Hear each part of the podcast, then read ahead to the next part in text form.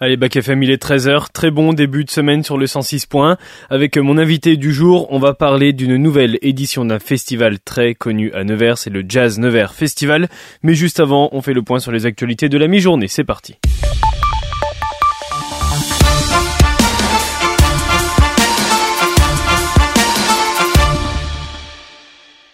Et l'actualité mondiale, c'est Moscou et Kiev qui s'affrontent à partir de ce lundi à la Cour internationale de justice dans une procédure lancée par l'Ukraine qui accuse la Russie d'avoir utilisé à tort des allégations de génocide pour justifier son invasion en 2022.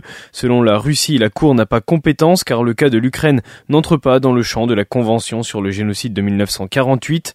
L'Ukraine a revendiqué la libération de 7 km dans l'Est et le Sud occupés par l'armée russe. De petites avancées que Kiev espère tôt ou tard convertir en percée des lignes adversaires. Après plus de trois mois de contre-offensive, l'armée ukrainienne a annoncé également avoir abattu 18 drones et 17 missiles lancés par la Russie lors de nouvelles attaques cette nuit.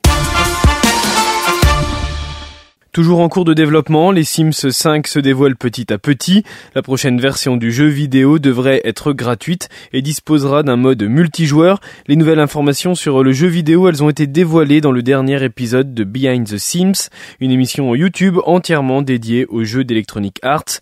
Les fans de la franchise ont dû se réjouir d'apprendre qu'ils n'auraient rien à débourser pour découvrir le futur opus qui arrive donc bientôt. Et un qui se réjouit beaucoup moins, c'est Olivier Roustin. À dix jours euh, du défilé de Balmain à la Fashion Week de Paris, le styliste de la maison a annoncé sur son compte Instagram le vol de plus de 50 pièces de sa prochaine collection. Mon équipe et moi-même avons travaillé très dur, nous allons travailler encore plus jour et nuit, tout comme nos fournisseurs, mais c'est tellement irrespectueux. C'est ce qu'a communiqué le styliste directeur artistique de Balmain depuis 2011. Et on revient en France où le ministre de l'Éducation et la première ministre n'ont pas eu de mots assez durs pour qualifier la teneur de la lettre du rectorat de Versailles à la famille d'un lycéen de Poissy qui se plaignait de harcèlement scolaire et qui s'est suicidé cette rentrée. L'échange de lettres entre la famille et le rectorat a été dévoilé par BFM TV samedi. Le rectorat qualifiait d'inacceptable des propos des parents qui auraient remis en cause l'attitude des personnels de l'établissement scolaire. De plus, il était demandé aux parents d'adopter une attitude constructive et respectueuse à leur égard, le courrier du rectorat leur rappelait par ailleurs les risques pénaux d'une décision calomnieuse. Gabriel Attal, qui était aux côtés de la famille vendredi pour les obsèques de l'adolescent, a rappelé avoir diligenté une enquête administrative. Ce courrier est une honte. Une honte. Vous le savez, j'ai euh, déclenché dès le lendemain du drame une enquête euh, administrative en plus de l'enquête judiciaire. Cette enquête euh, a démarré, les inspecteurs ont démarré euh, leurs travaux et ils me remettront leurs conclusions sous 15 jours. Je le dis, cette enquête qui permettra d'établir la manière dont les faits se sont déroulés et les différentes responsabilités, j'en prendrai connaissance avec une attention absolue et surtout j'en tirerai toutes les conclusions, y compris en matière de sanctions. La petite île de Lampedusa en Italie a vécu un afflux massif de migrants la semaine dernière, on en a parlé.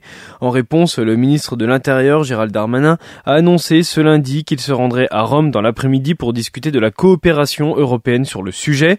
Gérald Darmanin ne se rendra pas à Lampedusa comme la présidente de la Commission européenne, Ursula von der Leyen, qui a présenté un plan d'urgence hier, a précisé l'entourage du ministre.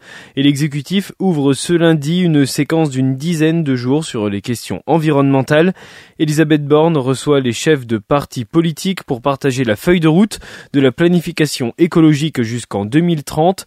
Ce rendez-vous à huis clos permettra de débattre des solutions pour une transition écologique juste et non punitive. C'est ce qu'explique Matignon.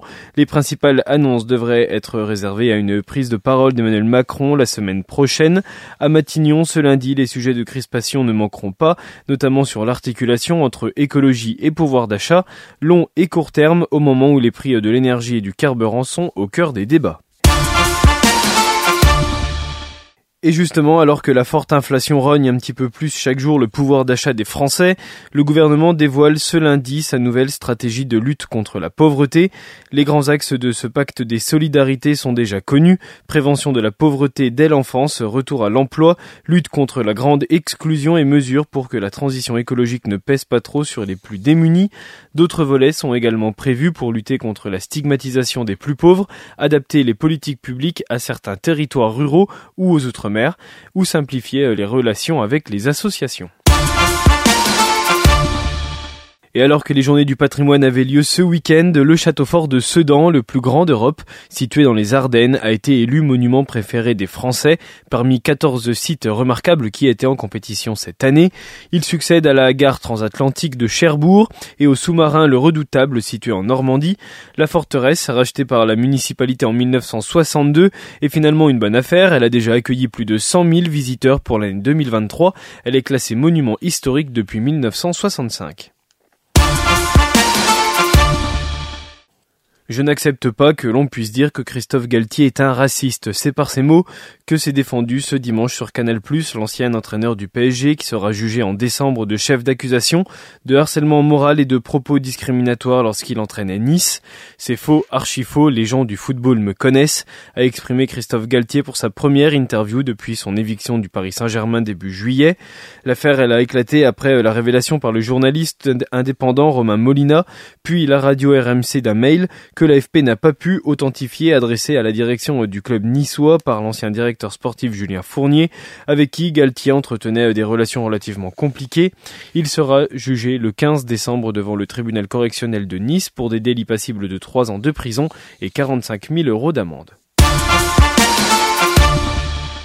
Allez, on reste dans le sport justement. La Coupe du Monde de rugby bat son plein et le 15 de France a rendez-vous jeudi soir face à l'Italie. Hier s'est achevée la cinquième journée de Ligue 1 qui avait démarré vendredi par une défaite, une première d'ailleurs, du PSG face à Nice.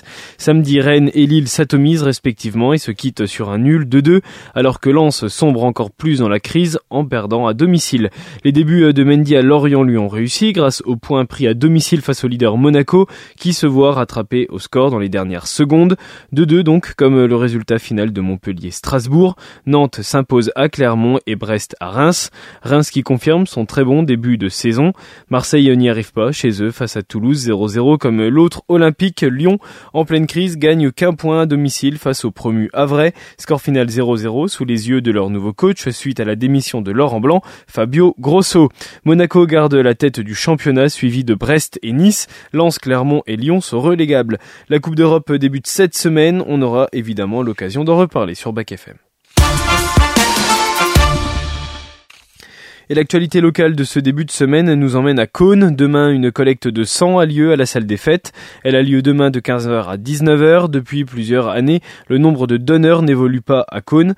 Un constat dû aux difficultés à prendre rendez-vous sur Internet et à la période Covid où certaines personnes ne sont pas revenues ensuite. L'EFS, l'établissement français du sang, rappelle qu'un don peut sauver trois vies. Il est donc important de donner demain à Cône. L'autre actualité locale, elle est sportive et c'est une belle prestation pour Maxès Nevers qui a fini la saison de Coupe du Monde d'endurance cinquième en Superstock euh, hier au Bol d'Or. En pétanque, Stéphane Robineau s'incline avec les tricolores en demi-finale des championnats du monde qui se déroulaient au Bénin. Une défaite 13-11 face à la Thaïlande qui s'est vue gagner en finale face à l'Espagne, son premier championnat du monde. Saint-Léger démarre parfaitement sa saison en Fédéral 3 en s'imposant chez eux 17-13 face à Monceau.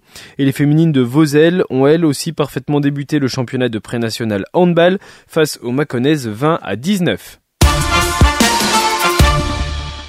Le foot dans la Nièvre était en mode Coupe de France ce week-end. La logique a été respectée, mais les plus petits ont inquiété les plus grands jusqu'au bout. Nevers-Banlay s'incline à domicile contre l'ASPTT Dijon, deux championnats en dessous. Beaune élimine Charin, Cône étreille Fourchambault 6-1, tout comme Monceau a un FI qui repart avec une victoire 7 à 0.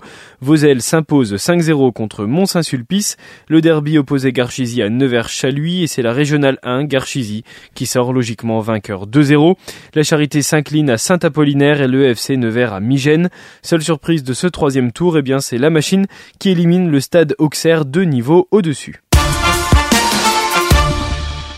Allez, on fait un point sur le temps avec un ciel dominé par les nuages malgré quelques éclaircies. De la pluie avec des éclairs arriveront en fin de journée. Les températures, elles sont plus de saison. 26 à Prémery et Nevers, 23 à Lorme et Château-Chinon. On fête la Saint-Nadège aujourd'hui. Après 8 ans sans projet majeur, Sia annonce son nouvel album intitulé Reasonable Woman, prévu pour le printemps 2024. Un retour en force après la parution de son single Gim Love qui promet de très belles choses et c'est justement ce qu'on écoute tout de suite avant de retrouver mon invité du jour.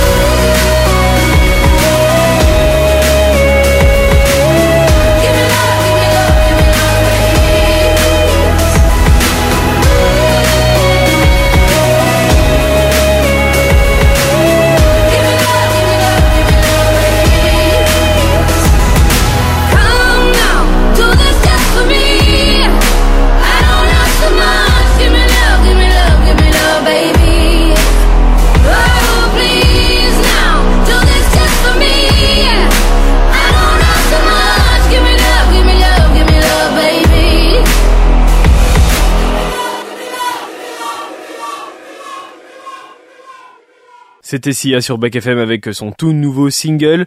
Tout de suite, on retrouve mon invité du jour. Du 11 au 18 novembre, Jazz Nevers Festival revient pour une 37e édition encore riche et pleine de belles propositions. Roger Fontanel, directeur de Jazz Nevers, nous parle de cette édition et de comment a évolué ce festival.